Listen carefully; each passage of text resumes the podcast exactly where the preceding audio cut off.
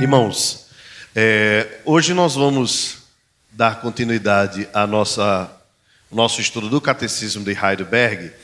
É, e eu vou fazer hoje um aparato histórico. Acredito que a gente não passa de 10 minutos, é, mas é importante a gente conhecer um pouquinho da história deste catecismo que nós vamos passar a estudar é, a partir de agora. Vamos possivelmente passar mais de um ano e meio estudando o catecismo de Heidelberg embora ele tenha sido escrito e preparado de forma didática para ser feito em um ano. Por isso que são, é, embora sejam 129 perguntas, são 52 sessões, exatamente os números de domingos que nós temos no ano. Mas às vezes uma sessão tem duas, três perguntas, por isso que se estende até 129.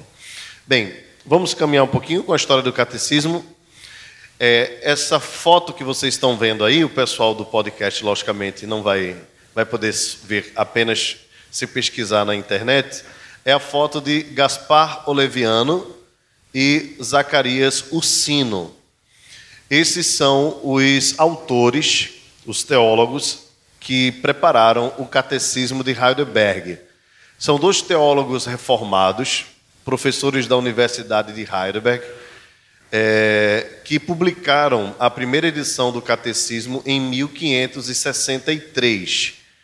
É, dez anos depois de sua redação, ele foi editado, né, o Catecismo, e adotado oficialmente pela Igreja Reformada Holandesa. É, Heidelberg, irmãos, fica na, na Alemanha. E nesta época aqui, eu sei que é um pouquinho difícil a gente dar essa mergulhada, né, mas a Alemanha não era a Alemanha que nós conhecemos hoje, né? Era naquela época o Sacro Império Germânico. Então, as cidades é, ou palatinados, né, como eram conhecidas, as principais delas tinham os chamados eleitores. Eram aqueles príncipes é, que governavam o, a região e tinham direito a voto. É, entre eles havia, nessa região, que era o sul da Alemanha, é, um homem chamado, um príncipe chamado Frederico III, também conhecido como Frederico o Piedoso. E Frederico, querendo por fim algumas dificuldades teológicas que havia na região, é, procurou então é, dos teólogos preparados, professores, para que pudessem preparar um material e assim esse material ser apresentado como documento oficial da igreja, ok? É, vale a pena também ressaltar que nesse período a reforma estava de vento em polpa na região da Suíça. Na Alemanha a, havia a teologia luterana, mas essa teologia estava ainda muito ligada a, ao romanismo. Então, por isso, era necessário alguns documentos para firmarem essas doutrinas. Eu acho que tem alguma coisa sobre isso aqui um pouquinho mais na frente. Vamos para a finalidade do catecismo de Heidelberg. Acabar com as divergências doutrinárias internas, com as disputas eclesiais, amenizar a polêmica com os luteranos sobre a presença de Cristo na Eucaristia e suavizar a apologética religiosa, motivada pelas provocações externas. Bem, é, havia naquela, naquela época, como eu acabei de falar, muita proximidade da igreja alemã com o romanismo. E enquanto isso, na Suíça, havia uma reforma mais profunda, promovida pelos descendentes teológicos, por assim dizer, de João Calvino. Então, quando se pensava no que estava acontecendo na região da Suíça, se entendia a necessidade também de reformar ainda mais profundamente a igreja na Alemanha. Então, por isso, o catecismo de Heidelberg surge para diminuir, né, ou tentar diminuir as divergências doutrinárias, as disputas e as polêmicas, principalmente porque os luteranos é, eles têm uma perspectiva diferente da, da nossa a respeito da ceia. Né? Então, a questão da presença real de Cristo tal. Então, se os, os, os romanos né, acreditam na transubstanciação, eles acreditavam no meio termo, que é uma consubstanciação. E nós cremos na presença, os reformados sempre creram na presença simbólica, mas real de Cristo na ceia, embora nós, claro, não acreditemos que nós estamos comendo né, o corpo de Cristo e nem mesmo é, fazendo Cristo sentir dor novamente. Ok? Nós não, não entendemos assim. Bem, então essas dificuldades, e, e durante o estudo do catecismo nós vamos trabalhar bastante isso sintetizar o pensamento calvinista e colocá-lo em forma didática e em termos acessíveis às pessoas de todas as faixas etárias. Então, aqui vai um ponto importante. É, esses homens eram profundamente influenciados por João Calvino. É, embora João Calvino não tenha escrito nada né, assim, necessariamente no Catecismo de Heidelberg, eles eram é, calvinistas. Então, uh, o pensamento calvinista vai estar profundamente enraizado no catecismo de Heidelberg. E esse propósito aqui, né, de tornar acessível um, um, um compêndio doutrinário a pessoas de todas as faixas etárias. Outro propósito, outra finalidade é preparar os neófitos para a pública profissão de fé reformada. Os autores sabiam que a emoção religiosa pode produzir a decisão, mas somente a convicção gera a certeza e a permanência do fiel na igreja da minoria. Tendo esta uma ética bíblica que em muitos aspectos difere até difere e até se opõe à da sociedade secularizada. Bem, então, em suma, um dos propósitos, ou terceiro propósito, era poder preparar os cristãos para fazerem a sua pública profissão de fé. Então, o, era muito comum nos tempos antigos, né, e hoje infelizmente se perdeu, que as pessoas tivessem, ao chegar na igreja, o acesso rápido aos documentos que sintetizavam a fé, para assim poder, então, é, depois gerar a sua pública profissão de fé. É, quais são as fontes né, que eles usaram? O Sino foi um dos primeiros alunos de Melanchthon em sua fase protestante, seguidor de Lutero e discípulo de Calvino. O mestre genebrino o teve em grande conta e estima. O mestre genebrino aqui é João Calvino, tá certo? É, no seu estágio calvinista, estudou e compreendeu as obras do reformador, vindo a ser um reformado convicto. É, isto porque outrora ele não tinha as mesmas convicções, né? mas foi é, convencido por Calvino é, de algumas doutrinas.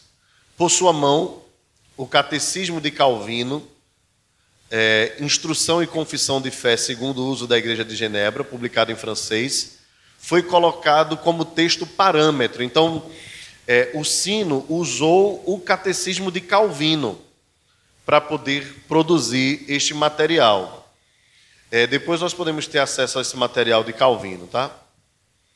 é, foi colocado como texto parâmetro quanto aos, aos postulados teológicos para a redação do Catecismo de Heidelberg, que por esta razão surgiu e se mantém como um dos mais sólidos documentos reformados. O Credo dos Apóstolos, base estrutural das Institutas né, de João Calvino, é também fonte orientadora do referido catecismo. É, acredito eu que na próxima semana os irmãos vão ter acesso ao material impresso mas ele é fácil de encontrar na internet, né? é público, e também nos aplicativos. Né? Tem muitos aplicativos, eu mesmo uso Confé, que tem todos os documentos históricos, é muito bom, e, você pode encontrar o Catecismo de Heidelberg lá. Você vai perceber que ele é dividido. Então ele vai estudar o, a oração do Senhor, vai estudar o credo apostólico, entre outras questões. Pois não, Carlos? É o nome do aplicativo, é. Ah, sim, tá o aplicativo Confé. Confé, entre aspas, é o nome do aplicativo, né? que é, é se eu não me engano, é C-O-N-F-E. Ok? Então, esse aplicativo está disponível, pelo menos para Android, eu sei que ele está disponível. Tá? Não sei se para iOS também. É o Confé 2. Isso. O 1 parece que, embora esteja aí, já foi desinstalado. É, vamos lá? Popularidade. Publicado em alemão, com o prefácio do príncipe protestante Frederico III, foi adotado oficialmente pelo Sínodo Reformado de Heidelberg em 1553, quando seu texto já era conhecido e respeitado internacionalmente. A, a rapidez da divulgação né, do, do Catecismo de Heidelberg deveu-se, entre outros fatores, à moderação de sua linguagem, afastada dos fortes conflitos teológicos. É, esse é um, um, um ponto importante, né? A linguagem do catecismo de Heidelberg, os irmãos vão perceber, é muito doce, é muito devocional. É diferente de outros documentos que foram escritos com um propósito, vamos dizer assim, por assim dizer, é, é, primeiramente apologético. Então era mais batendo de frente com o romanismo. A linguagem do catecismo de Heidelberg é um pouco mais suave, mais doce. É, pesou muito na sua aceitação, por outro lado, o seu distanciamento, na medida do possível, das acirradas controvérsias acadêmicas sobre questões teológicas. O seu aspecto devocional, como eu coloquei, né, e a sua preocupação com a catequese e a doutrinação isenta de conflitos teológicos. Então, não é que a gente não vai encontrar é, conflitos né, ou abordagens apologéticas, mas ela é um pouco mais leve do que, por exemplo, a Confissão de Fé de Westminster, bate bem pesado no romanismo, ok? Estrutura dele, publicado com o título de Catecismo ou Ensino da Doutrina Cristã, popularizou-se como Catecismo de Heidelberg. Era muito comum que os documentos tomassem o nome da cidade onde ele foi escrito, ok? Então, a gente tem aí a Confissão de Fé de Westminster, né? Westminster na Inglaterra. É, nós temos a Confissão Belga, logicamente na Bélgica, e também é, os cânones de Dort, né, que é na região da Suíça, se não me engano. Seu esquema estrutural, com 129 perguntas e, e respostas respectivas, é o seguinte: da 1 até a 17, do pecado, da queda e da corrupção da raça humana. É, das perguntas de 18 a 85, da redenção, da graça e da fé. E da pergunta de 86 a 129, a resposta humana a graça da submissão dos salvos, da igreja e do amor cristão. E, por fim, uma, uma abordagem aqui sobre a estrutura dele. Né? O catecismo foi planejado para estudos dominicais, abrangendo um período de um ano, né, como eu falei no início, 52 domingos. É, a preocupação dos redatores, que se valeram de opiniões diversas de eruditos teológicos, centralizava-se no ensino dominical sistemático e padronizado, pois considerava a cultura teológica conforme a Bíblia de alta relevância e uma forma de popularização das doutrinas reformadas, bem como criar a piedade e originar a paixão pela igreja, que pretendiam subordinar as escrituras. É, irmãos, vejam, nós estamos falando de 500 anos, né? 500 anos praticamente. E você deve lembrar aí que não tinha, logicamente, internet, é, a música não era gravada. Então, o melhor modo ou método né, de aprendizado era por meio dos escritos. Né? E os escritos precisavam ser bem didáticos para que é, qualquer pessoa, qualquer pessoa popular, né, leiga, pudesse abordar e entender. Então, por isso, o catecismo era tão importante neste período. Somente o ensino da palavra, pensavam eles, né, pode estabelecer suas bases sólidas da fé e preparar os cristãos para o testemunho consciente do Evangelho e da sua confissão credal. Numa igreja em que todos aprendem, todos podem ministrar com segurança. Então, esse era o pensamento né, de Ursino e de Gaspar Leviano, é, e claro, daquele que pensou né, na necessidade de um documento que foi o, o príncipe Frederico Piedoso. Era que as pessoas do seu povoado, né, as pessoas comuns, pudessem ter acesso a um material para que pudessem ter sua fé firme, pudessem então é, ter um testemunho consciente do Evangelho e confessar Cristo como Senhor. Ok? Então a gente fica por aqui hoje. Na próxima semana nós vamos é, estudar, começar o estudo do catecismo e nós vamos neste caso, não fazer em 52 domingos, mas vamos fazer uma pergunta por domingo, ok? E a gente vai aprofundar na pergunta e meditar sobre ela. É, só para os irmãos terem uma ideia, né? a primeira pergunta do Catecismo de Heidelberg é qual o nosso consolo na vida e na morte? E aí a coisa começa a, a acontecer nos corações, né? porque ele vai apresentar Cristo como nosso consolo. Vamos orar? Senhor, nós te agradecemos pela tua palavra, te agradecemos pelos documentos históricos que chegaram até nós e foram preservados para nossa edificação. Obrigado pela vida de homens e mulheres que dedicaram suas vidas em te servir até mesmo pagaram com preço de morte é, para que pudessem esses documentos chegarem até nós. Deus, que nós sejamos edificados e que, com base na tua palavra, eles possam oferecer para nós é, crescimento, edificação, firmeza e segurança na fé. Nós te pedimos essas bênçãos em nome de Jesus. Amém.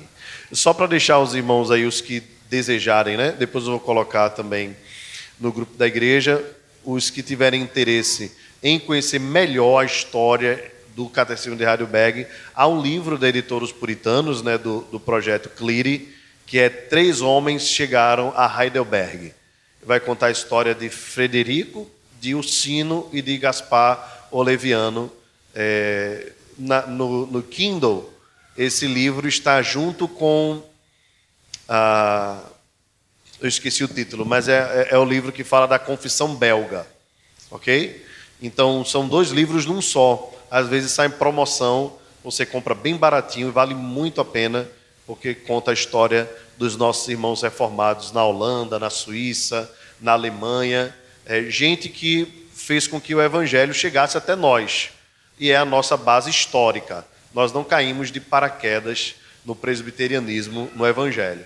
Nós fomos evangelizados por estes homens e mulheres que no passado viveram uma fé genuína, OK? Que Deus nos abençoe em nome de Jesus.